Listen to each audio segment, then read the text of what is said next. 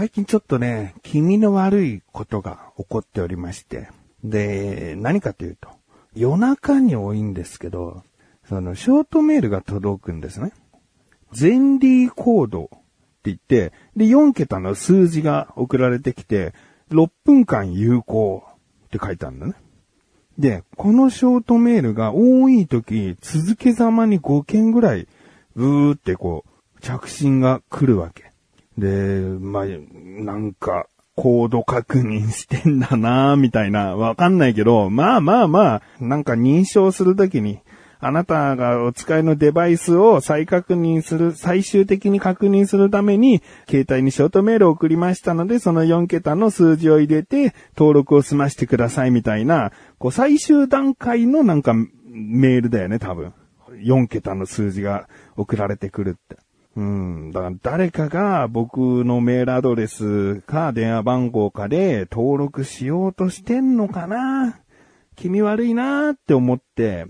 でももう無視する以外ないし。で、無視して2、3分経ったらですね、今度着信が来て、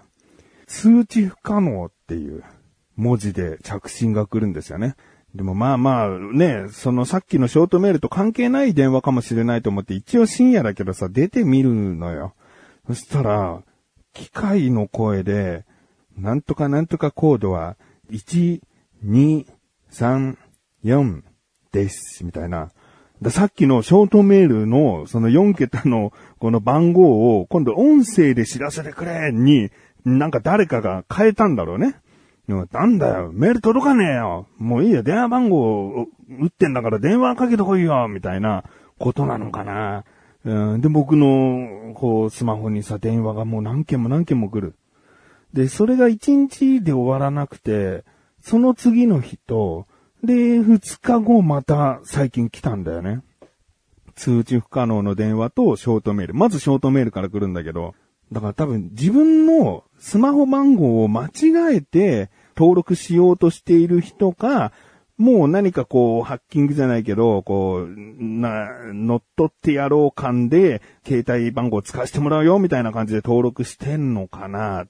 うん。で、そもそもさ、そのゼンディっていう、なんか、アプリに登録するためのコードらしいの。で、このゼンディってなんだろうと思ってさ、見たら、フランスの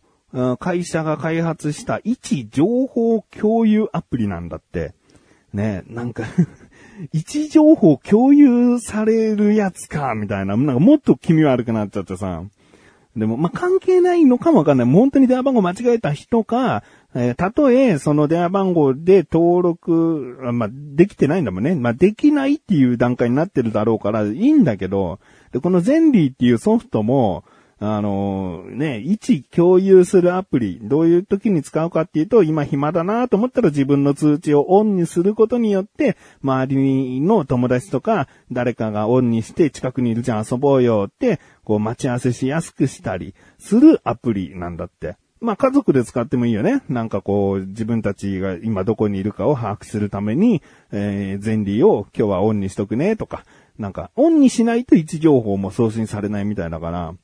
だそういう時とか、あとはまスマホ落としちゃった時とかも、もう常に自分は全理をオンにして、よくスマホ落としちゃう、なくしちゃうっていう人はもう、そのままパソコンとかで、えー他の人のスマホとかで、えー自分の位置どこにあるスマホどこにあるっていう風に調べることもできると。だからまあ、使い方次第では非常に便利なアプリみたいだね。うん。っていう、これが狙いなのかなって思った。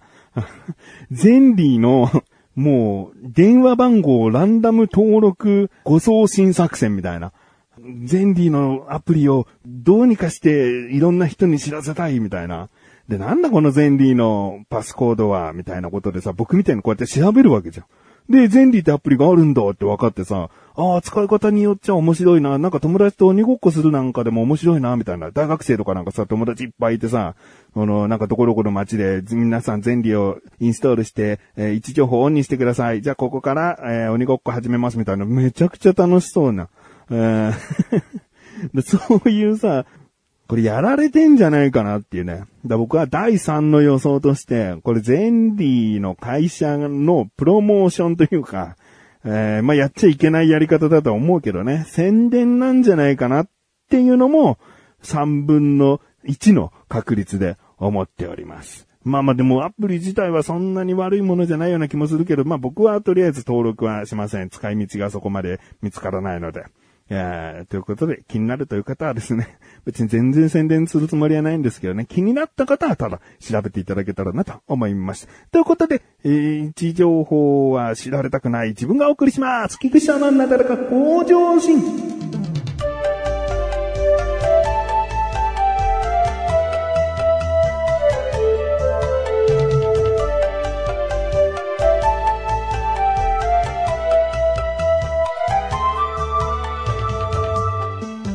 僕はですね、この番組で過去に何度も何度も何度も、こう、話してきてることの一つに、スマートバンドトークという、ソニーが出していた、えー、まあ、スマートウォッチのバンド型版っていうか、スマートウォッチほど時計時計してないんだけど、腕に巻くバンドで時計が表示されて、あと、まあ、LINE とか着信とか Twitter の DM とかの通知を腕の振動で教えてくれる、音で教えてくれる。あとバンドトークなんで、えー、着信が来たら、その、まあ、バンドに向かって、えー、相手と会話もできる。うん。あとは、まあまあ、ストップウォッチとか、えー、自分の携帯はどこにあるとか、そういうことができる多機能のバンドを持っていて、で、僕、これもう何年使ってんだろうね。いや、もう、6、8年ぐらい使ってるかもしれない。うん、1個につき2年ぐらい2年以上使ってるんで、それがもう3代目だったんですよ。だから6年は間違いなく使ってて、それ以上使ってるから、まあ8年近くずっとこう台を変えてね、使い続けてきた。これはほんと便利だと思って。で、電池の持ちもさ、あの電子ペーパーを採用してるから、あの表示するのに電池のバッテリーの消耗が、えー、非常に少なくて済むのね。だから3日に1回とか充電すれば、あの、使っていけるっていう。やっぱり腕時計なんて、特にバンド型のやつは寝てる時もつけたままでいいものだから、そんなに外して充電するっていう回数が少なければ少ないほど便利なんだよね。だからそういうところも良かったし、はじめは2万3000とか、2万9000とかかなまあ、そこまでいかないから2万ちょっとの値段だったんですね。でも僕なんかもう4年目、6年目なんて使ってくると、どんどん安くなってきて、最終的に8900円とかで、えー、もう新品のものを変えてたんですよ。だからもう、他はもうスマートウォッチ、まあ、アップルウォッチとかね、えー、有名なものいろいろあったり、もっともっともしかしたら便利なものはあるんだろうなとは思ってるけど、いや、スマートバンドトーク安く買えるようになってきたから、むしろ僕はこっちの道を突き進むぞって思ってたところですね。最近3代目が、うん、もう動かなくなっちゃいまして、やっぱりスマートバンドトーク買おうかなとか思ったんだけど、なんか、スマートバンドトークと連携させるアプリとか、もろもろがですね、アンドロイドの最新版にもう追いついていないと。うん、だから、え、どんどんどんどんアンドロイドのバージョンとかが上がっていったり、スマホによってはですね、スマートバンドトークがもう時代についていけてないみたいなんですよ。うん、もう全然こうシステムのアップデートとかしてないから。うん、で、これまた8000円とか払って、2年、ね、1年持てばまあいいのかもしれないけど、でも最悪持たない可能性もあるぞと。わざわざ古いものを選ぶべきではない。もうスマートバンドトークの時代は終わったのかなって思って。で、僕はいろいろとこう新しいえー、真の二代目、えー、スマートバンドをですね、探しに、えー、いろいろネットを見ていったんですね。もちろんソニーはですね、ウェナ3というね、別の形でスマートウォッチのバンドの部分だけっていうので、えー、使用できる形のものがあったりするんだけど、うん、まあ、レビューを見たりとか価格の面を見ていったりすると、うん、これではないのかなって思っちゃって、で、他にどんなのあるつっていろいろいろいろ探したんですけど、僕のたどり着いたのはですね、ファーウェイのバンド6ですね。えー、ファーウェイっていうのは中国のメーカーなので、僕としたらですね、やっぱり国産メーカーが良かったんだけれども、うん、どうにもバンド型のスマートウォッチはですね、これがとにかく評判がいい。うん、でですね、やっぱりこれは通話ができない。えーやっぱスマートバンドトークの一番の売りはトークだったんで、通話ができるところは良かったんだけど、これは着信を知らせてくれる。えーあとは、まあ、ヘルスケアの部分の機能が非常に優れているという感じですね。まあ、あの、心拍数を測ったり、血中酸素を測ったりとか、まあ、正確ではないのかもしれないけども、ざっくりと見ることが、調べることができたりですね。まあ、個人的にベスト3で面白いなと思うのは、第3位にストレス値ですね。なんか自分のストレス値をいろいろな分析によって、こう、棒グラフで表してくれる。あなたは何時代の時、こんだけストレス溜まってましたよ、とか。うん、まあ、あくまでもちょっと僕の中で面白半分の、えーネタ半分の機能かなとは思ってるんだけど、もしね、こうなんか合ってたら、あちょっと信頼性あんのかなって。今のところストレス値がすごく高くなったことがないので、うんまあこんな感じかなと。第2位がですね、睡眠時間ですね。これはまあスマートバンドトークでもできたんだけど、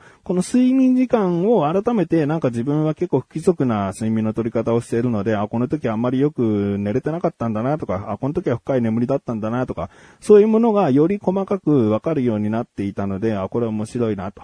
えー思ってですね、結構こう一日の終わりには見ちゃいますね。で、第1位がですね、これはもうバッテリーですね。えー5分充電すると通常の使い方で10日間、えーそのまま使用できると。で、画面がタップ式でカラーなんですね。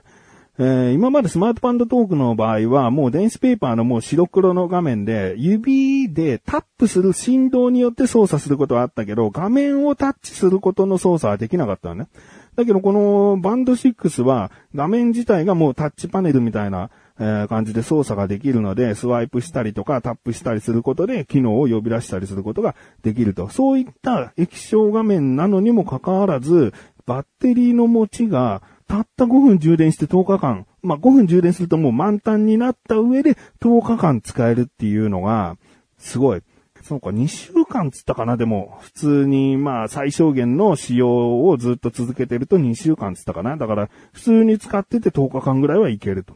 で、これがもう素晴らしいと思いましたね。で、まあ、いらないなと思うのは、僕座り仕事が多いんですけど、たまにこうバンドがブーってこう震えるんですね。その時に、そろそろ立って運動しましょうみたいな。えー、一休みしましょうかな。なんか、あの、とにかく立ち上がりましょうみたいなことを言ってくんだよね。あなたずっと座ってますよねみたいな。いいよ、それは。知らせなくても、って思って。仕事なんだから、みたいな。まあ、そういうところですかね。他には、まあこれ致命的っちゃ致命的なんだけど、バイブレーションの力が弱い。えー、前使っていたスマートバンドトークは、もうどんなに深い眠りでも、こう電話があったら、そのバンドのバイブレーションで起きることができたんだけど、今回のはどうなのかなあんまりまだ慣れてないからかもわかんないけど、あの、バイブレーションの振動が腕に来るのが弱いんでね。だから起きられなかった時があって、ああ、ここはまあでも買って試さないとわからないところだったしなと。うん、なんとか慣れていかなきゃなって思ってるところですね。